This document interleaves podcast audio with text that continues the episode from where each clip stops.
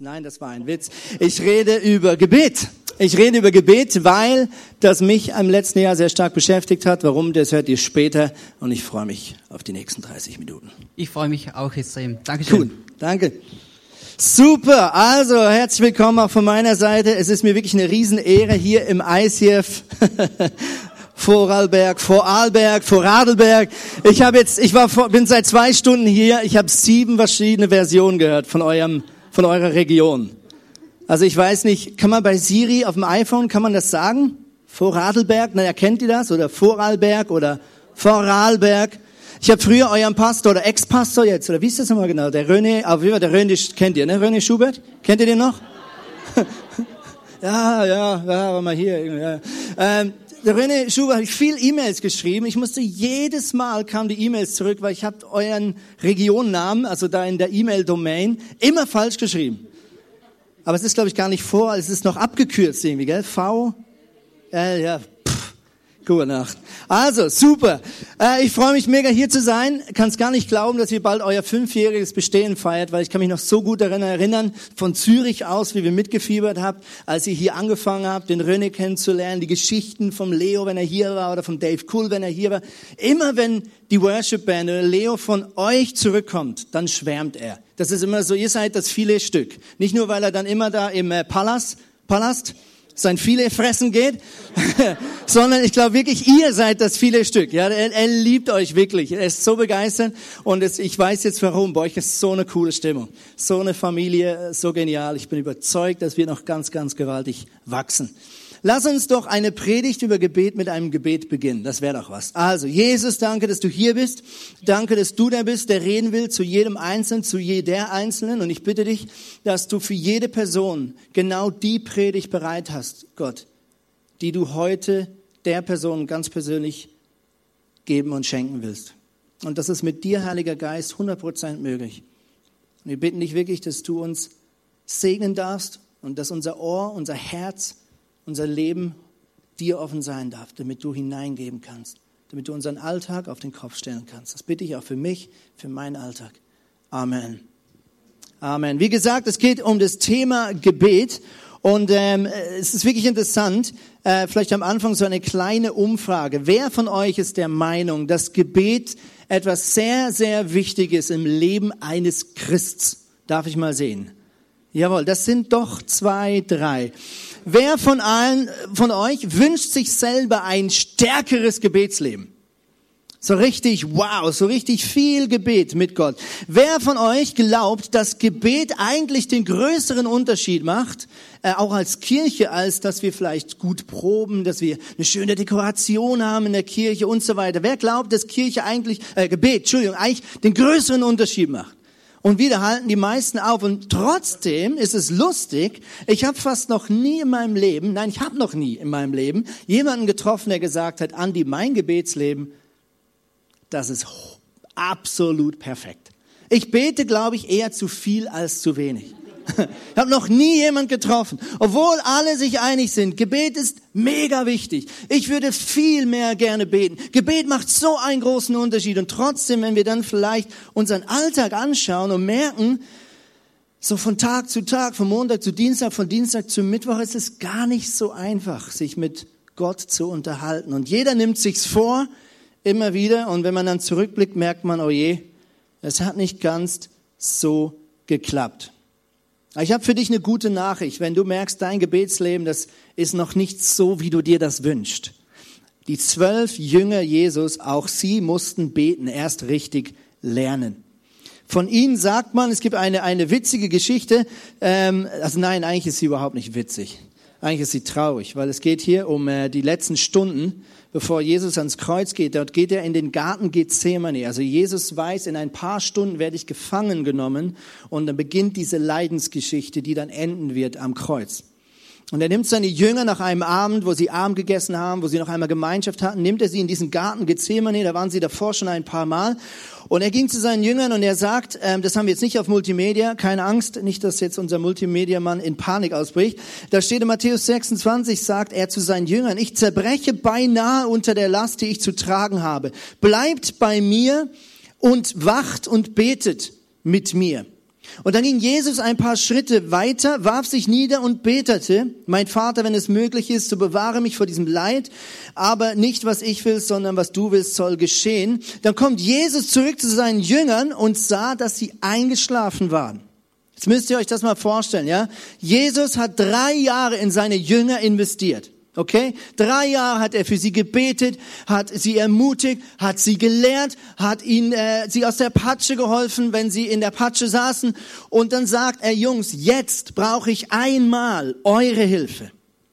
Bitte betet für mich. Schlaf nicht ein, betet für mich, okay? Und sie sagen, oh ja, Jesus, Ehrenwort, klar, kein Problem, Herr, jetzt helfen wir dir. Jesus geht weg, kommt zurück und seine Jünger sind an Schlafen. Ja, und wir lesen weiter.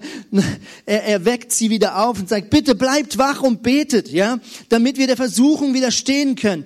Und dann sagt er, bitte bleibt wach. Er geht wieder weg. Als er zurückkam, schliefen die Jünger schon wieder. Die Augen waren ihm zugefallen. Und das wiederholt sich sogar noch ein drittes Mal. Also du merkst hier, diese Jünger, die nehmen sich so fest vor, für ihren lieben Jesus zu beten, für ihn da zu sein, aber es gelingt ihnen genau zwei Sekunden und dann schweifen ihre Gedanken weg. Das Essen war so lecker, der Wein war so gut, eingeschlafen. Also wenn du sagst, mein Gebetsleben ist noch nicht so gut, ich habe gute Nachricht. Die Jünger Jesus haben auch mal nicht beten können und sie haben danach, kurz danach, die Welt auf den Kopf gestellt und haben diese Weltgeschichte für ein für alle Mal verändert. Also du kannst die Welt verändern, auch wenn du jetzt merkst, mein Gebetsleben, das ist noch nicht so, wie ich mir das wünsche. Meine Kommunikation mit, Geburt, äh, mit Gott. Ich möchte am Anfang so ein bisschen eine Research machen mit euch. Was ist Gebet überhaupt? Wir sagen das immer so schön in einer Kirche, aber was ist es überhaupt? Ist Gebet zum Beispiel ein notwendiges Übel, weil Gott unterdessen recht alt ist und man ihn ständig an seine Pflichten erinnern muss? Oder ist Gebet eine Pflicht, wie wenn du zum Nikolaus oder Samichlaus, was sagt ihr hier? Nikolaus, äh, wie wenn du ja beim Nikolaus erst ein Gedicht aufsagen musst, bevor du beschenkt wirst. Oder ist Gebet eine Strategie? um sich zu Gehör zu verschaffen, ja, und sich sozusagen durchzusetzen gegen all die anderen Leute, die ja auch auf Gott einreden da oben im Himmel und ihre Wünsche äußern, ja. Also, wenn du mehr betest, dann hört Gott dich mehr und die anderen ein bisschen weniger und dann kriegst du mehr. Oder ist Gebet Einschleimerei?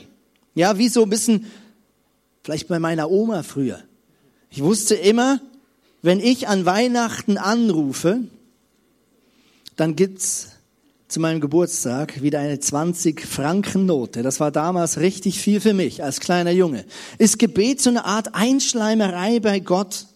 Ja, oder ist Gebet eine Art Zauberformel? Ich muss das aussprechen, richtige Tonlage benutzen und so weiter, viele christliche Wörter. Und dann passiert aber Kadabra irgendwas. Ja, was ist Gebet überhaupt? Ganz ehrlich, gute Frage. Ich habe mich das selber im letzten Jahr neu gefragt, weil ich gemerkt habe, mein Gebetsleben meine Kommunikation mit Gott ist nicht so, wie ich mir das eigentlich wünsche. Ich habe ein paar Zitate rausgesucht aus dem World Wide Web. Kurt Zabel zum Beispiel sagt, das Gebet ist das einzige Heilmittel gegen die Sorgenkrankheit. Also die einzige Medizin gegen Sorgen ist Gebet. Corinthen Boom, eine berühmte Frau, sagt, Mut ist Angst, die gebetet hat. Mut ist Angst, die gebetet hat. Beat Rink sagt, gefaltete Hände ist die Kapitulation eines Tatmenschen. Wenn ich bete, falte ich meine Hände und das bedeutet, ich als Tatmensch, als einer, der gerne mich selber um meine Probleme kümmert, mache einen Schritt zurück und sage, Gott, du bist meine Lösung. Ich brauche dich. Ohne dich bin ich am A. Karl Barth, ein berühmter Theologe, sagt, wie man beten soll, das steht in der Bibel. Und was man beten soll, das steht in der Zeitung. Dann der Yun B. Kant. Yeah. Unbekannt. Hat gesagt, das Gebet ersetzt keine Tat, aber es ist eine Tat, die durch nichts zu ersetzen ist. Ganz schön schlau, dieser Yun B. Kant. Das Gebet ersetzt keine Tat, aber es ist eine Tat, die durch nichts zu ersetzen ist. Und jetzt ein ganz berühmter Prediger aus Zürich, Andy Pantli. Nein, ich habe mir dann wirklich überlegt, was ist für mich Gebet? Was ist meine Definition? Und ich kam mit diesem schlauen Satz hervor. Beten ist der Atem meines Glaubens. Wenn ich damit aufhöre, erstickt er. Beten ist der Atem meines Glaubens. Wenn ich damit aufhöre, erstickt mein Glaube. Ich bin sogar dann noch in meiner verzweifelten Suche nach Fragen, was ist Gebet, auf Wikipedia gegangen. Und dort steht Folgendes, hochinteressant, Wikipedia zum Thema Gebet. Jetzt ein bisschen komplizierte Sätze. Konzentriert euch, ihr schafft das. Ich muss mir auch Mühe geben, aber egal. Wikipedia über Gebet. Seid ihr ready? Oh, zwei, drei sind ready. oh je, das wird schwierig. Also, okay. Das Gebet unterscheidet sich durch seine persönliche und kommunikative Komponente von anderen religiösen Praktiken. Es setzt also die Vorstellung eines persönlichen Gottes voraus, die etwa im Buddhismus oder Taoismus nicht vorhanden ist. Außerdem setzt es voraus, dass ein solcher Gott empfänglich für solche Form der Zwiesprache ist und nicht etwa allein durch kultische Handlungen, Opferpraktiken und so weiter erreicht werden kann. Lange Rede, kurzer Sinn. Selbst Wikipedia sagt, das Gebet im christlichen Glauben setzt voraus, dass es da einen Gott gibt, der persönlich ist und der empfänglich ist, sprich der zwei offene Ohren und ein großes offenes Herz hat und sich interessiert für Menschen. Und das unterscheidet uns von allen anderen Religionen. Keine andere Religion glaubt, dass Gott sich für dich derartig persönlich interessiert. Es ist keine kultische Handlung, es ist keine Opferpraxis. Was ist also Gebet? Ich glaube, erstens, Gebet ist nichts anderes als Kommunikation mit Gott. Gebet ist Reden mit Gott. Ganz einfach. Nichts anderes. Keine Opferpraktik, kein Ritual, keine Pflicht eines Christenmenschen. Nein. Es ist einfach Reden mit dem da oben. Es ist Reden mit Gott. Und zweitens, Gebet ist Freundschaftspflege.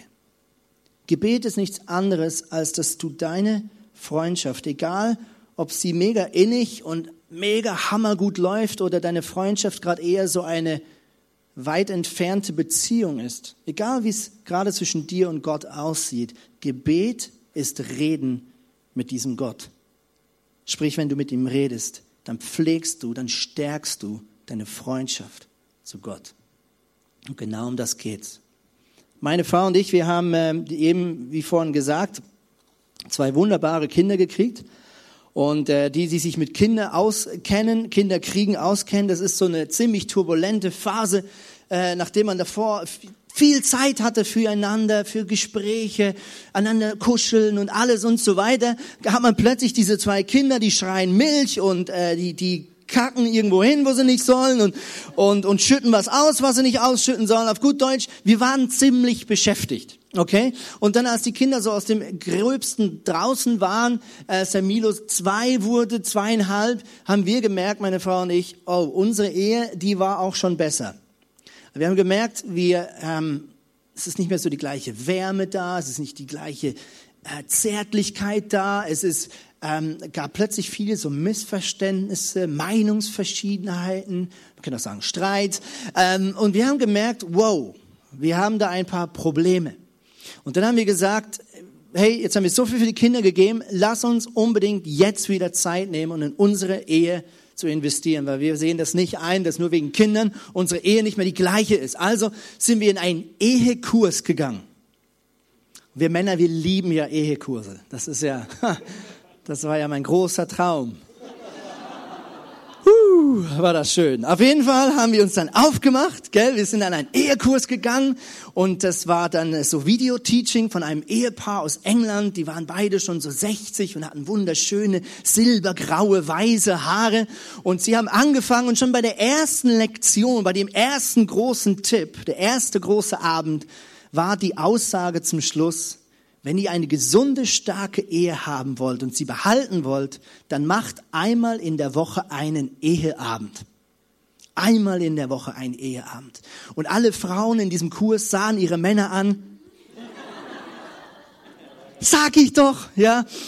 Und bei mir war so, ach Mann, Eheabend, das ist so, also ich meine nicht, dass ich nicht gern Zeit verbringe mit meiner Frau, aber so in Kalender eintragen, immer Mittwoch von halb acht und dann reden wir. Ja, das ist so, ach, kann ich einen Film schauen?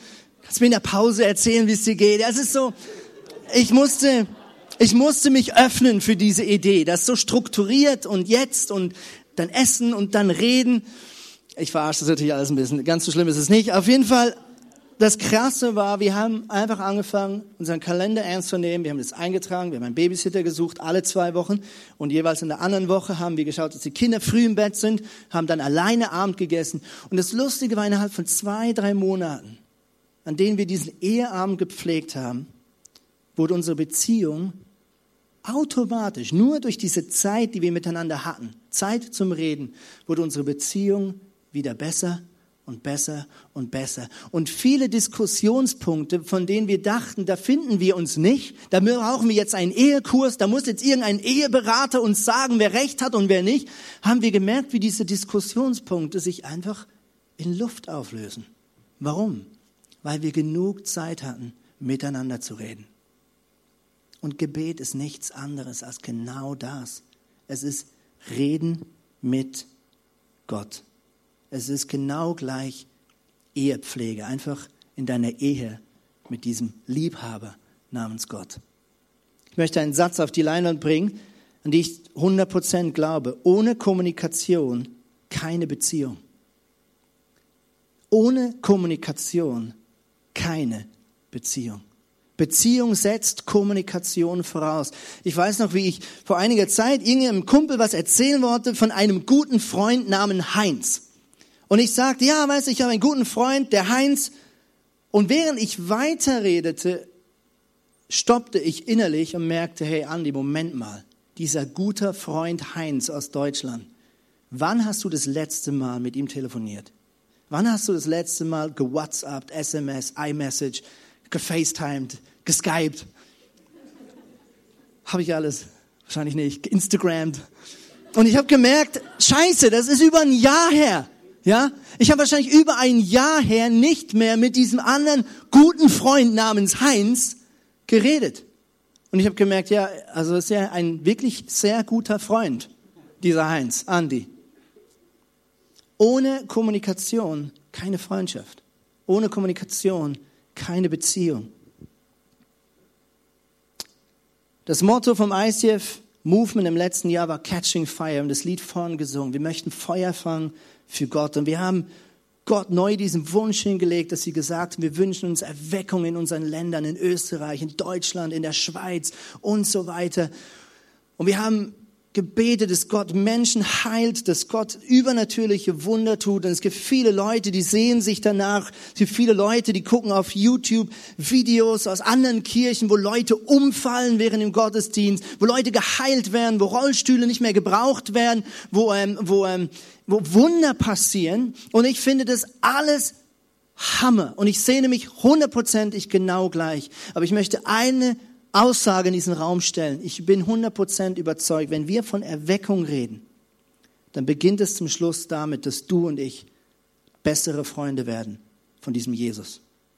Das ist für mich der Anfang und das Ende, das Ziel von jeder Erweckung.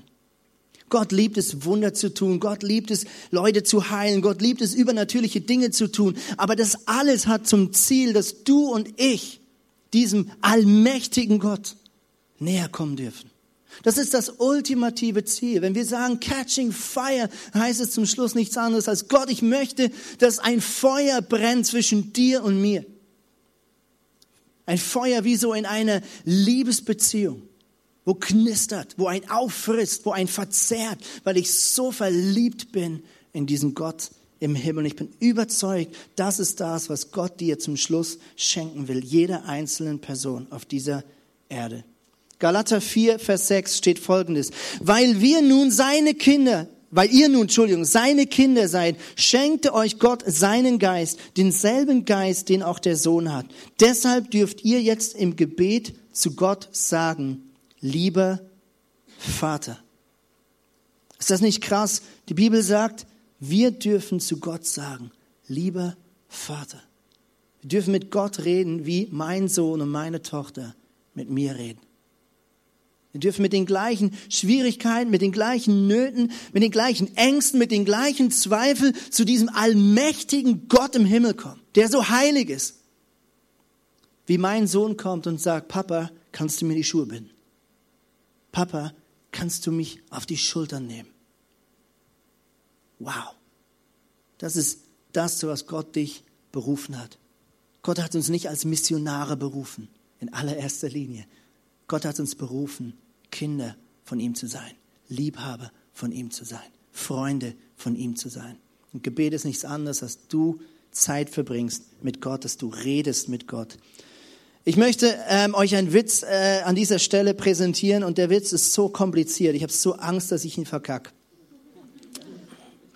Ich probiere es. Ich probiere es. Also ein junger Mönch kommt ins Kloster und sagt bei seinem Vorstellungsgespräch bei dem Abt, fragt er, darf ich beim Beten rauchen? Und der Abt sagt, nein, das kommt logischerweise nicht äh, in Frage. Du bist hier in einem Kloster. Ja, und der junge Mönch geht am nächsten Morgen das erste Mal in die Kapelle. Früh morgens kommt er rein, geht auf die Knie, möchte beten. Hat natürlich voll Entzugserscheinung. Und dann sieht er vorne so einen alten Mönch mit einer fetten Pfeife gemütlich am Rauchen. Der junge Mönch geht zurück zum Abt und sagt, ich verstehe die Welt nicht mehr. Ich habe doch gefragt, ob ich beim Beten rauchen darf. Sagt der Abt, ja. Und der andere, den du gesehen hast, der hat gefragt, darf ich beim Rauchen beten? Also, das Wie, uh, das ist uh, geschafft. Ähm, das Wie ist entscheidend. Ja? Und ich glaube, das ist genau das Problem, warum wir oft Mühe haben mit Gebet. Wir wissen nicht wie. Ja, wie wir miteinander reden, das haben wir irgendwie alle gelernt, mehr oder minder. Ähm, aber mit Gott reden, das ist Übungssache. Und ich merke oft, dass uns die Ideen und die Formen fehlen, wie wir vielleicht auch noch mit Gott reden können. Und ich möchte euch ein paar vorstellen, die mir in den Sinn kommen. Das erste, was mir hilft, wenn ich eine Zeit haben möchte, wo ich mit Gott rede. Was mir am meisten hilft, ist, dass ich beginne mit Anbetung. Anbetung ist nichts anderes, als dass ich Gott groß mache und ihm sage, was er für mich bedeutet. Dass ich Wahrheiten ausspreche, die ich vielleicht schon gelernt habe, die ich verstanden habe, dass Gott heilig ist, dass Gott allmächtig ist, dass er es gut mit mir meint, dass er stärker ist, dass seine Hand diese Erde äh, trägt und so weiter. Wenn ich anfange, einfach Gott Komplimente zu machen, dann passiert etwas in mir drin. Ich merke nämlich immer mehr, wie groß mein Gott wird und wie klein dazu meine Probleme eigentlich sind. Das Zweite, was wunderbar ist, um in eine Gebetszeit reinzukommen, um warm zu werden, ist Danke zu sagen. Gott nicht sofort zuzutexten und sagen, oh, da habe ich ein Problem, hier brauche ich deine Hilfe und da wäre cool, wenn du mir helfen kannst und der ist nervt mich, sondern nein, dass wir anfangen und sagen, Gott, erstmal Schritt zurück. Was ist eigentlich alles gut in meinem Leben? Danke für das. Danke, dass ich gesund bin zurzeit. Danke für meine Freunde. Danke, dass du an mich glaubst. Danke, dass du mir eine gute Zukunft schenkst. Wenn ich anfange nicht mit Bitten, sondern wenn ich einen Schritt zurück mache und sage, Gott, erst möchte ich mich daran erinnern, was hast du alles Gutes getan? Wenn ihr die Psalmen anschaut, ein Buch in der Bibel, was geschrieben worden ist von David, von einem König David, einem Musiker, einem Worshipper und auch von ein paar anderen Männern, dann sehen wir Folgendes. Die Psalmen, das ist nichts anderes als ähm, Gebete, die aufgeschrieben worden sind und von denen Gott gesagt hat, die sind so gut, die möchte ich, dass alle Generationen danach sie lesen können. Wenn wir die Psalmen anschauen, dann sehen wir, in diesen Gebeten von David ist ein ganz großer Teil Anbetung. Ein ganz großer Teil ist Danke sagen. Nicht einfach, oh Gott, hilf mir bei dem, hilf mir bei dem, hilf mir bei dem, sondern nein, Gott, du bist groß. Gott, du bist allmächtig. Gott, du bist souverän. Gott, du bist stärker als all meine Probleme zusammen. Und so weiter und so fort. Das nächste, was mir hilft, in eine gute Gebetszeit hineinzukommen, ist Buße. Buße ist nichts anderes, als dass ich all das, Entschuldigung, anspreche, was irgendwo sich zwischen mir und Gott angesammelt hat und da nicht hingehört. All das, was mich eigentlich irgendwo mich wegdrehen lässt, weil es mir peinlich ist, weil es nicht dorthin gehört, weil ich weiß, dass es nicht dem Willen von Gott entspricht für mein Leben, weil ich weiß, dass Gott etwas Besseres für mich bereit hat. Buße heißt, ich sage Gott, es tut mir leid. Und da müssen wir nicht mühsam nach allen Fehlern im Alltag suchen, sondern das ist oft ein Moment, wo ich innehalte und sage, Gott, gibt es etwas, was dich stresst? Gibt es etwas, was dich traurig gemacht hat? Gibt es etwas, was ich getan habe, etwas in meinem Leben, wo du sagst, Andi, das gehört da nicht hin? Und dann höre ich, und manchmal weiß man schon, was nicht gut lief im letzten Tag, dann sage ich, Gott, es tut mir leid, danke, bist du dafür gestorben an diesem Kreuz von Golgatha, danke, bist du dafür auferstanden, danke, hast du alles für was ich mich schämen müsste, ein für alle Mal weit weg gebracht, so dass ich mich nicht mehr dafür schämen muss. Buße. Eine weitere Gebetsform ist Proklamieren. Was heißt das, Proklamieren? Das ist ähnlich wie Anbetung. Proklamieren heißt, ich spreche Wahrheiten aus. Ich spreche Wahrheiten aus über Gott. Und ich rufe die in die sichtbare, aber auch in die unsichtbare Welt hinaus. Denn es hat Kraft.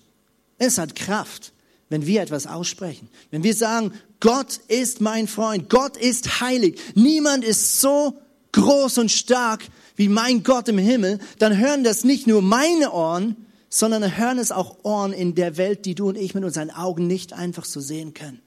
Und es bewegt sich etwas und es passiert etwas. Und ich habe gerade letzte Woche, bin ich in die Seelsorge gegangen zu einer Frau und wir haben Wahrheiten von Gott in die unsichtbare Welt hinaus proklamiert. Und in meinem Herz und in meinem Alltag ist in der letzten Woche ein Wunder passiert. Genau deswegen. Denn eine weitere Gebetsform ist Deponieren. Ich weiß nicht, ob das ein Schweizer Ausdruck ist. Deponieren heißt für mich, ich platziere etwas bei Gott und lass es da. Also manchmal gibt es Dinge, die ich nicht verstehe. Manchmal gibt es Dinge, wo ich merke, jedes Mal, wenn ich mir Zeit nehme, dann fällt mir das wieder ein. Ich sage, Gott, ich verstehe nicht, warum du dieses und jenes nicht veränderst in meinem Alltag. Oder Gott, ich verstehe nicht, warum du dieses oder jenes Wunder nicht tust. Oder ich verstehe zurzeit nicht, warum du dieses oder jenes zugelassen hast. Okay, ist wie so eine fettes Fragezeichen, das du hast an Gott. Und deponieren heißt für mich, dass ich sage, Gott, ähm, ich tu das jetzt einfach mal vor dein Kreuz und ich tue das bei dir abgeben. Und wenn du mit mir darüber reden willst, dann tu das. Aber mich stresst es nicht mehr. Versteht ihr, was ich meine? Ich deponiere es bei Gott und ich sage, es ist bei dir und ich gebe das jetzt ab und es stresst mich nicht mehr und ich übergrübel nicht mehr darüber nach. Ich nehme es nicht wieder auf mich und mache mir wieder neue Sorgen. Nein, ich deponiere dieses Problem bei dir. Vielleicht ist das die ständige Angst, dass du deinen Job verlierst. Vielleicht ist es die ständige Sorge, dass du dir einen Partner fürs Leben wünschst und ihn oder sie noch nicht gefunden hat. Dann braucht es manchmal einen Moment, wo man sagt, meine Güte, das steht immer zwischen uns und immer nur, wenn ich bete, dann rede ich mit dir über dieses oder jenes. Jetzt nehme ich das und ich platziere es bei dir. Okay? Ich gebe es in deine Hand. Gott, dein Problem. Nicht mal mein Problem, dein Problem. Das ist Deponieren. Und es hat, ganz ehrlich, mega, mega Kraft, wenn wir das tun. Das nächste, oh, ich liebe den nächsten Punkt, auskotzen. Sagt man das auf Österreichisch? Er hat sich voll ausgekotzt. Also das ist jetzt nicht bildlich gemeint. Wenn ich sage, ja, ich habe mich so richtig ausgekotzt, dann heißt, ich habe mal so richtig mein Frust rausgelassen. Ja? Und wieder einmal, wenn ihr die Psalmen lest, diese wunderbaren vorbildlichen Gebete von diesem heiligen König David, dann schaut mal, wie oft der sich bei Gott auskotzt auf den Putz haut, sagt Gott, ich kann nicht mehr. Mich kotzt alles an. Ich bin so stinksauer, ich verstehe dich nicht. Wo ist dieser große Gott? So hat, uh, jetzt sind alle erschreckt. Uh, darf man so mit Gott reden? Uh, ist das christlich?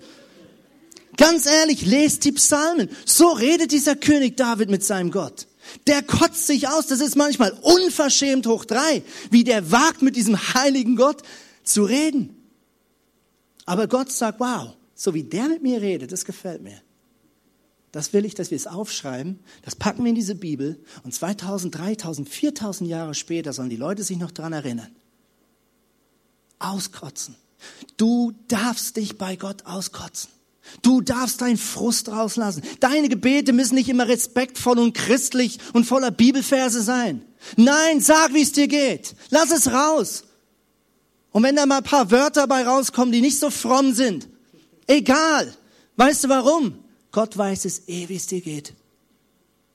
Gott sieht eh in dein Herz. Hast du das Gefühl, du kannst irgendwas Gott verstecken?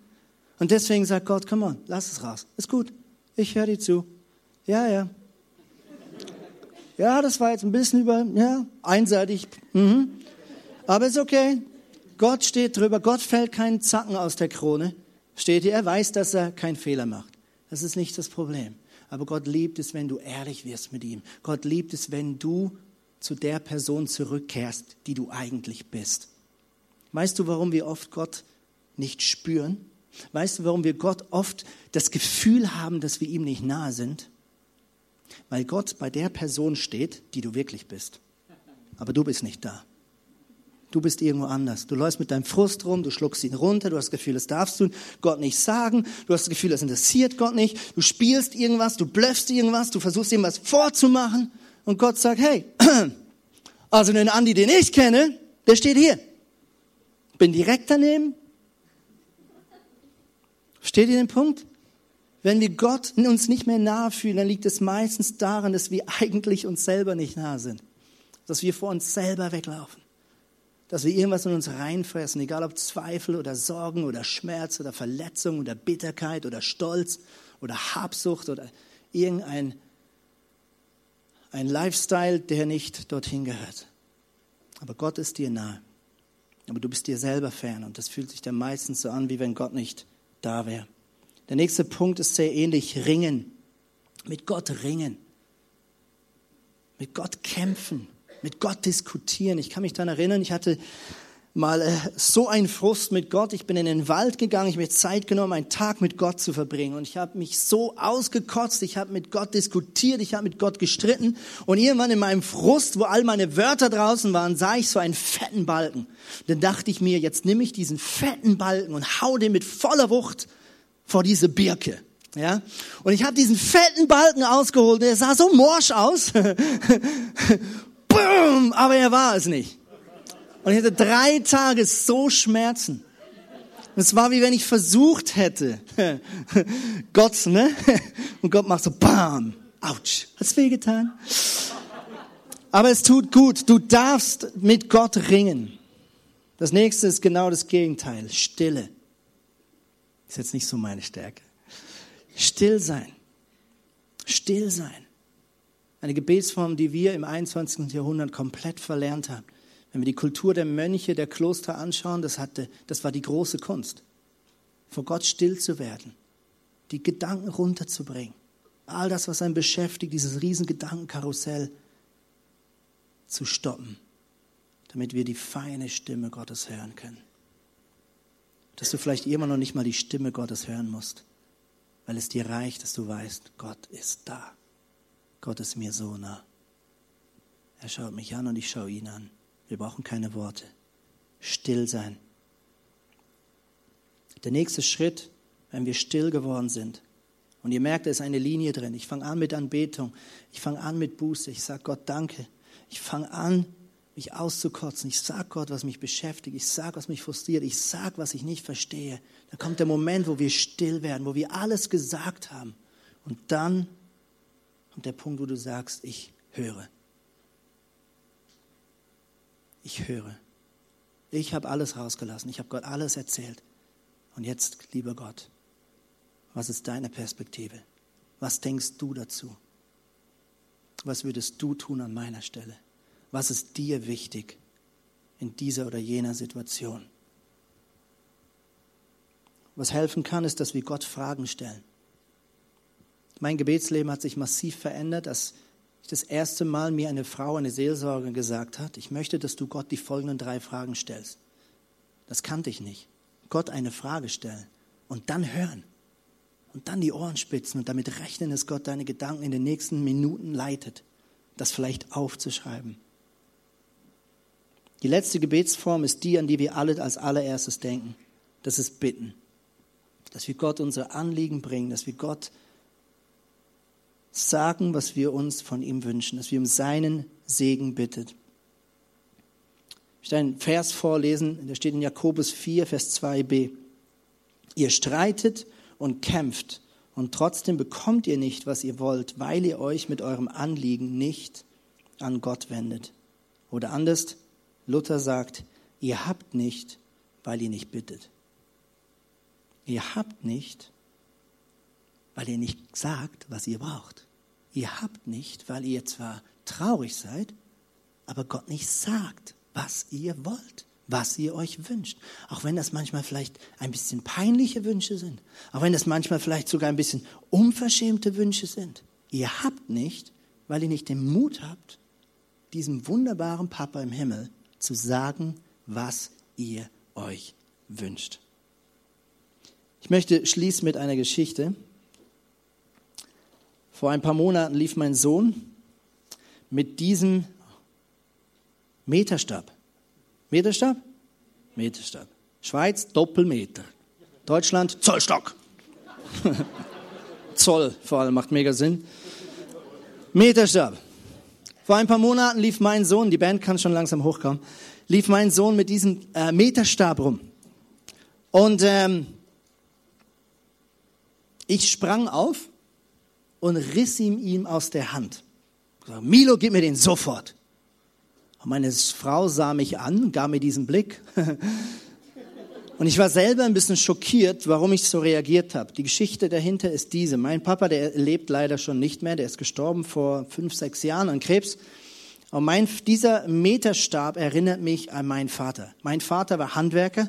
Er hat äh, äh, Gebäude gebaut für Gott. Er hat eine Bibelschulgebäude gebaut. Er war dort äh, der technische, der praktische Leiter, Architekt, äh, Bauleiter und so weiter.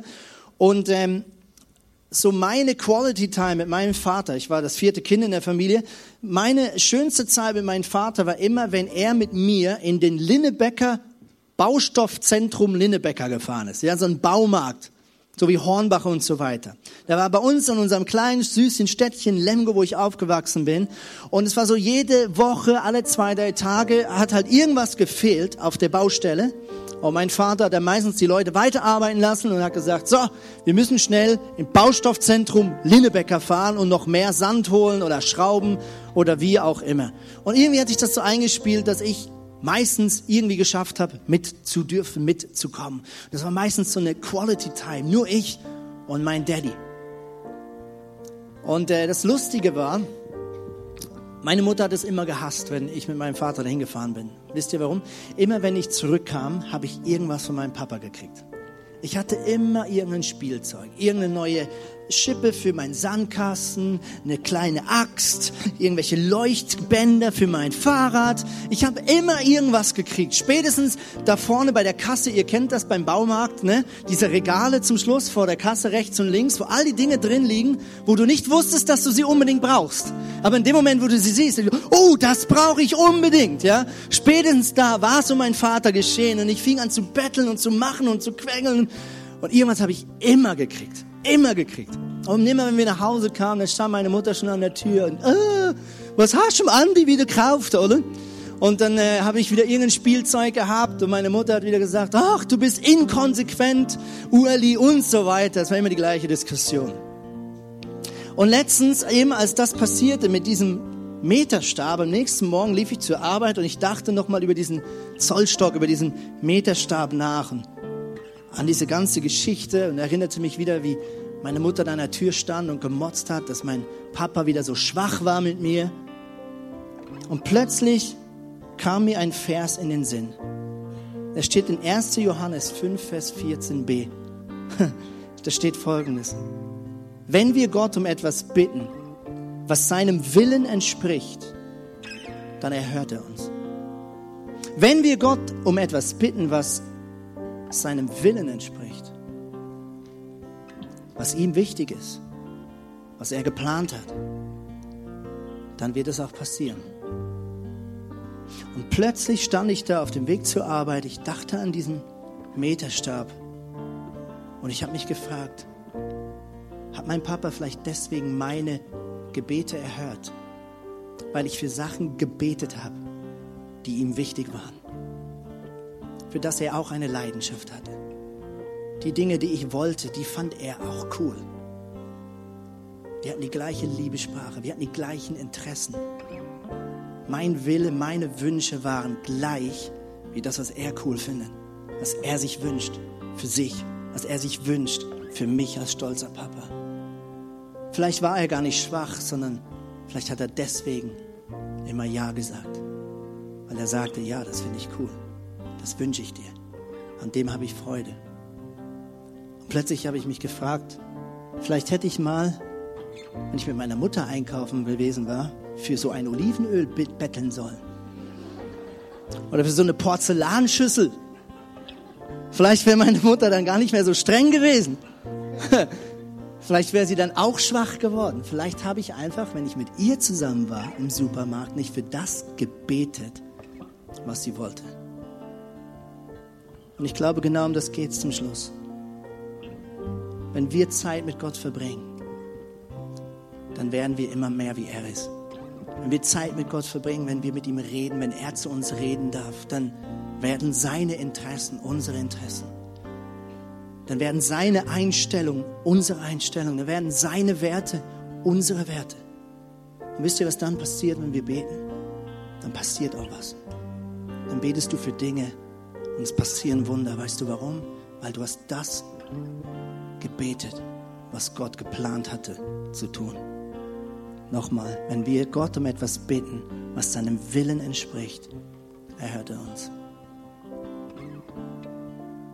Ich habe gestern Abend ein Bild gesehen und auf dem Wege hin habe ich das plötzlich wieder im Kopf gehabt. Ich weiß nicht, wer den Artikel gelesen hat. Es gibt ja diese Datenkabel, die unten im Meer liegen, von Google und so weiter. Und das neueste Problem ist, dass Haie in diese Kabel reinbeißen. Und das führt zu Kommunikationsproblemen zwischen Kontinenten. Das ist ein Riesenproblem, wo die jetzt rausgefunden haben, lange nicht gewusst, warum es immer mehr Fehlerquellen gibt. Jetzt haben sie gemerkt, die Haie sind auf den Geschmack gekommen. Die haben Freude an diesen Kabeln. Und ich habe mich gefragt, ob das vielleicht ein Bild ist auch für mich, für dich. Die Frage, wo beißt der Teufel vielleicht irgendwo in dieses Datenkabel zwischen dir und Gott? Ich weiß nicht, was es sein kann. Ich wünsche mir, dass wir die Augen zumachen, damit du dich besser konzentrieren kannst. Es ist eine Zeit zwischen dir und Gott. Ich bitte dich, dass du einen Moment ganz für dich allein bist und Gott sagst, Gott, wo, wo steht etwas auf dem Schlauch? Wo beißt jemand in meine Verbindung zu dir? Und vielleicht ist es bei jemandem das ganze Kapitel Sorgen. Vielleicht ist es bei jemand der eigene Stolz, der eigene Tatendrang. Vielleicht fällt es dir deswegen schwer, mit Gott Zeit zu verbringen, weil du dein Leben kontrollieren willst. Vielleicht ist es Sünde, etwas, wo du nicht in Ordnung gebracht hast, wo da auf den Schlauch steht.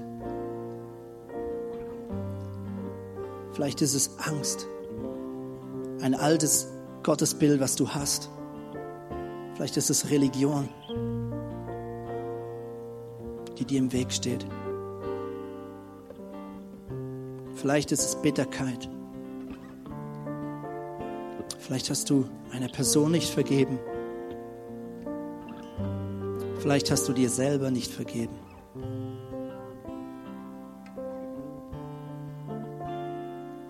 Vielleicht gibt es etwas, was du dir so doll wünschst und nicht bekommst von Gott, dass du momentan nicht mehr mit ihm reden kannst und ihn nicht mehr verstehst.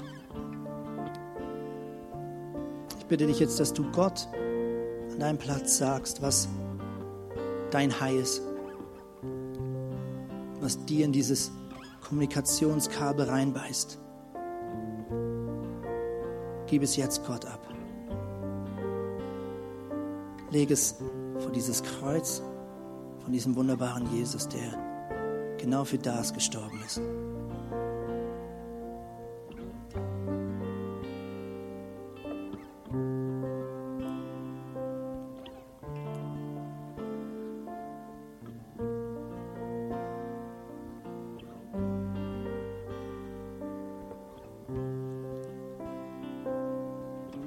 Vielleicht sagst du, ich habe gar keine Freundschaft zu Gott. Vielleicht sagst du, ich noch nie eine Freundschaft mit Gott gehabt.